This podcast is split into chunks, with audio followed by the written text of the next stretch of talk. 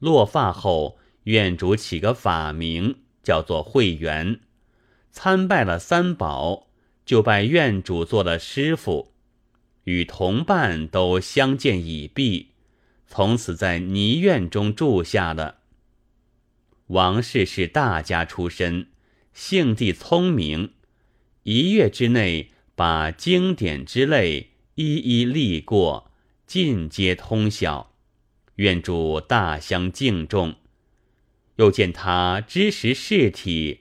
凡院中大小事务，喜凭他主张，不过问他一件事，也不敢轻做。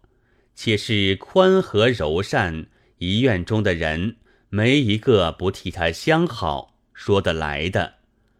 每日早晨在白衣大士前礼拜百来拜，密诉心事，任是大寒大暑，再不间断。拜完，只在自己静室中轻坐，自怕貌美惹出事来，再不轻易露行，外人也难得见他面的。如是一年有余，忽一日，有两人到院随喜，乃是院主认识的晋地施主，留他吃了些斋。这两人是偶然闲步来的，身边不曾带的什么东西来回答。明日将一幅纸画的芙蓉来，是在院中张挂，以答谢昨日之斋。院主受了，便把来裱在一格素屏上面。王氏见了，仔细认了一认，问院主道。此幅画是哪里来的？院主道：“方才谭月布施的。”王氏道：“这谭月是何姓名？住居何处？”院主道：“就是同县顾阿秀兄弟两个。”王氏道：“做什么生理的？”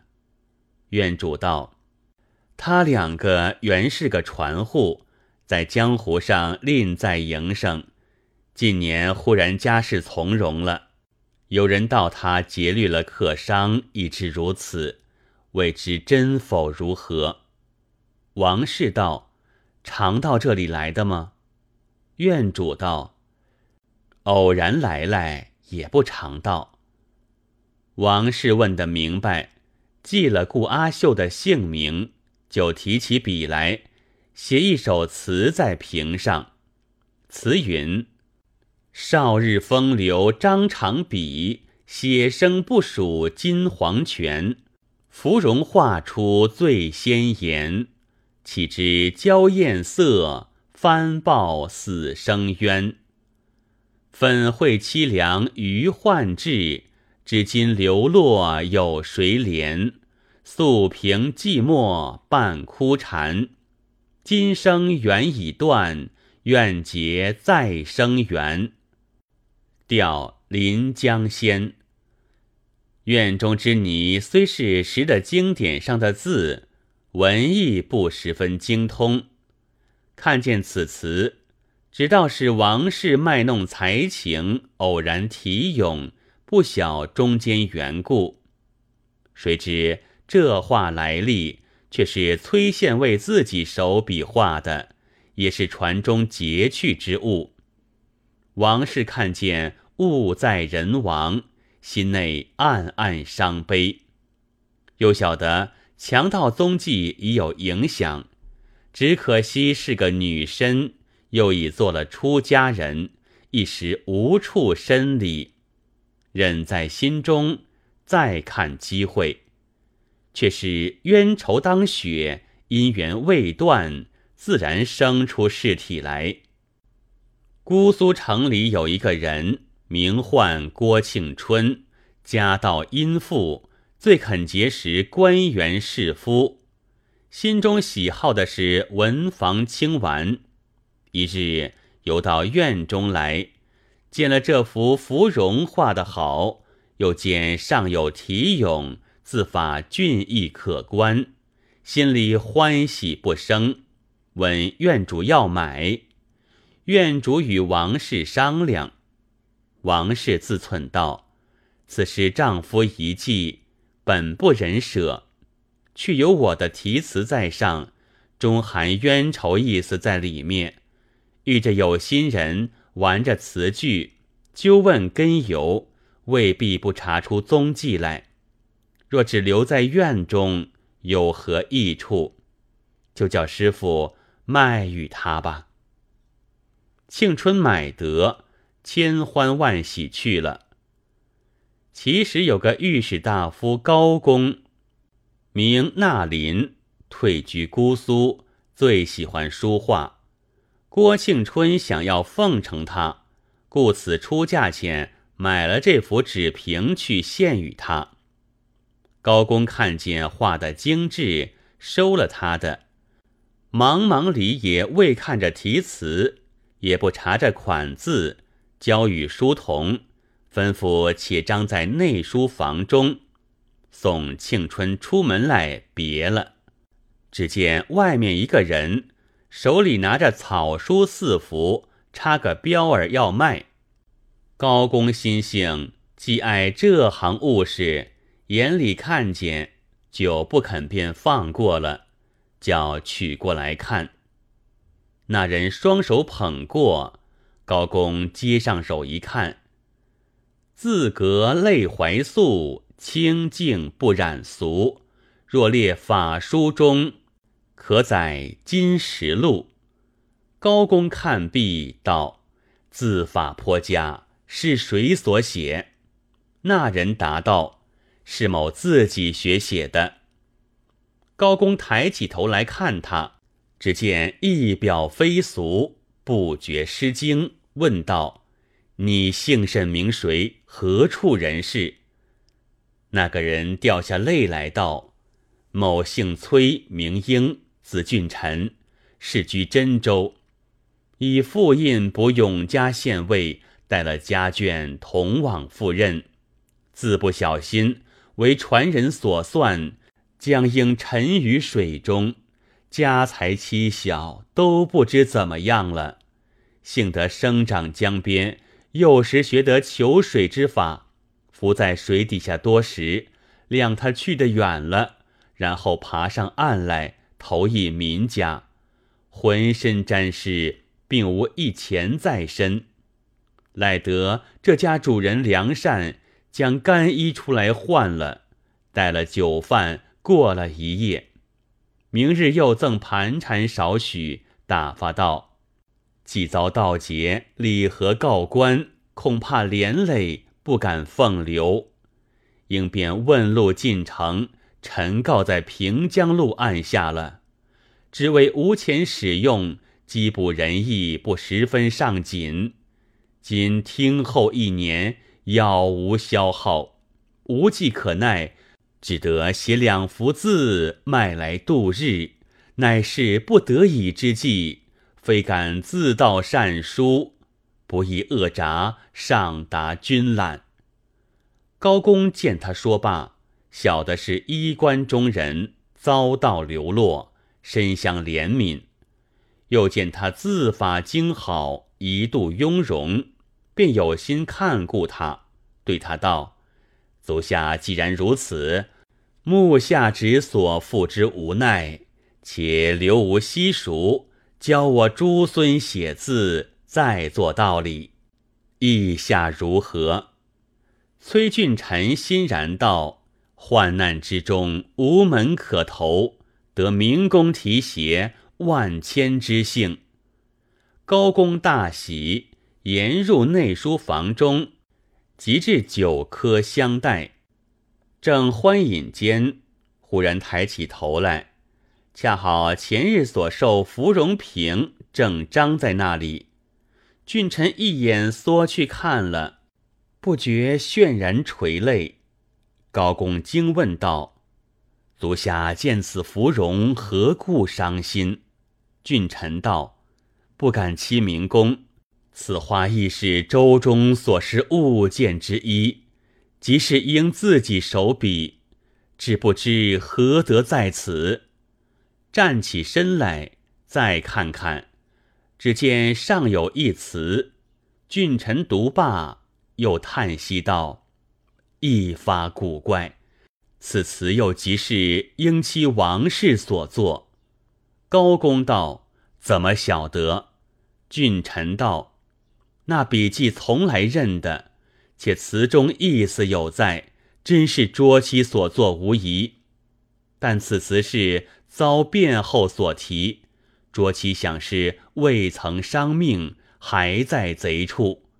民公推究此话来自何方，便有个根据了。高公笑道：“此话来处有因，当为足下任补道之责，且不可泄露。”是日酒散，叫两个孙子出来拜了先生，就留在书房中住下了。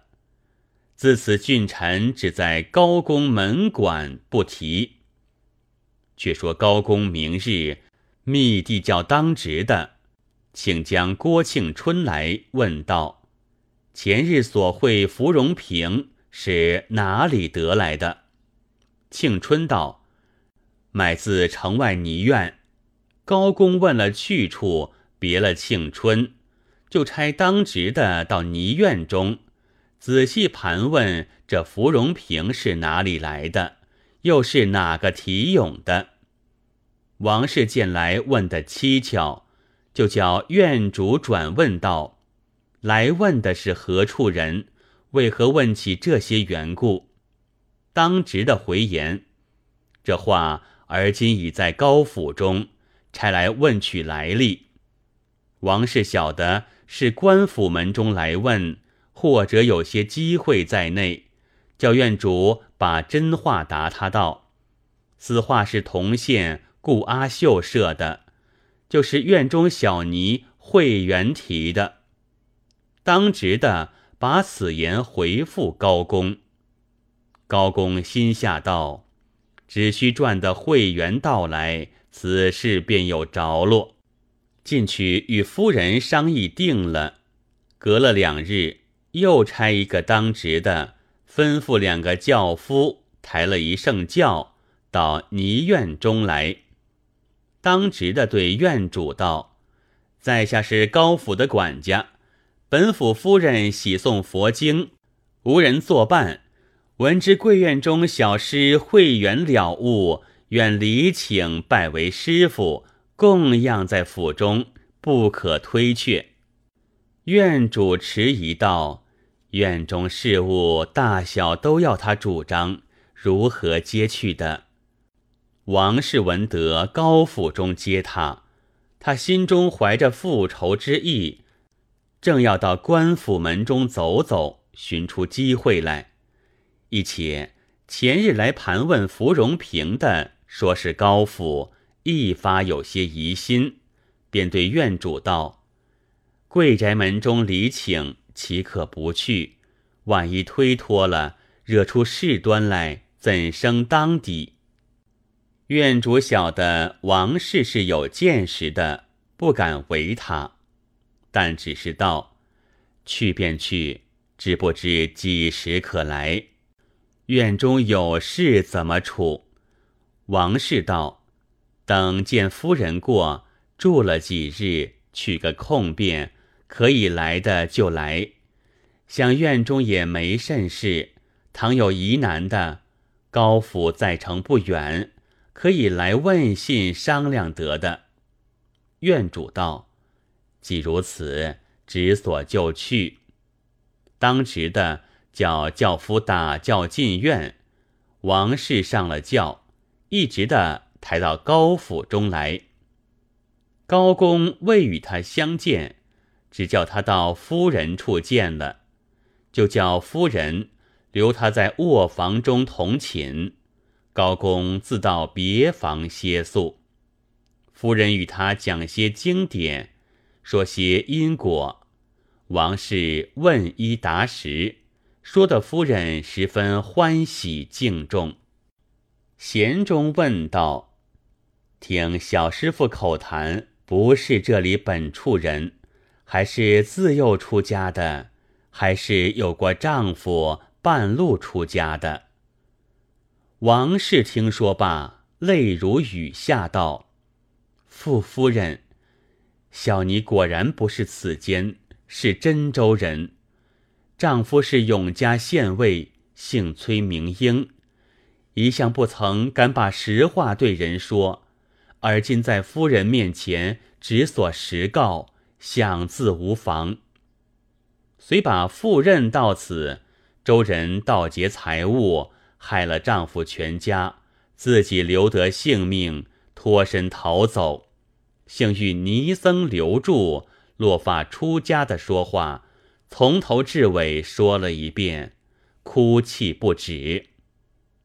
夫人听他说的伤心，恨恨的道：“这些强盗害得人如此，天理昭彰，怎不报应？”王氏道。小尼躲在院中一年，不见外边有些消耗。前日忽然有个人拿一幅画芙蓉到院中来施，小尼看来却是丈夫船中之物，即向院主问诗人的姓名，倒是同县顾阿秀兄弟。小尼记起丈夫令的船正是船户姓顾的，而今真赃已露。这强盗不是顾阿秀是谁？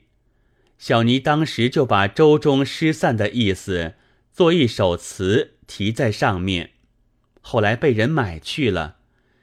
前日贵府有人来院查问题咏芙蓉下落，其实即是小尼所题，有此冤情在内。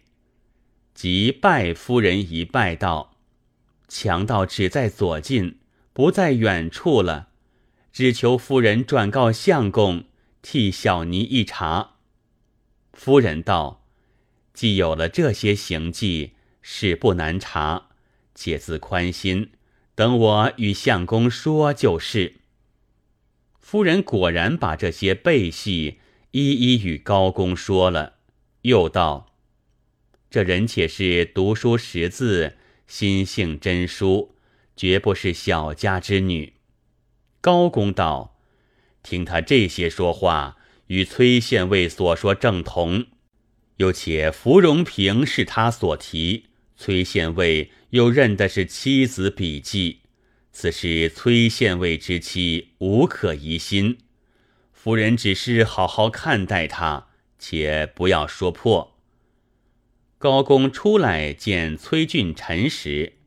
俊臣也屡屡催高公替他查查芙蓉瓶的踪迹，高公只推未得其详，略不提起会员的事。高公又秘密差人问出顾阿秀兄弟居职所在，平日出没行径，晓得强盗是真，却是居乡的官，未敢亲自动手。私下对夫人道：“崔县尉是查的十有七八了，不久当使他夫妻团圆。但只是会员还是个削发尼僧，他日如何相见？好去做儒人。你需慢慢劝他长发改装才好。”夫人道：“这是正理，只是她心里不知道丈夫还在。”如何肯长发改装？高公道：“你自去劝他，或者肯依顾好。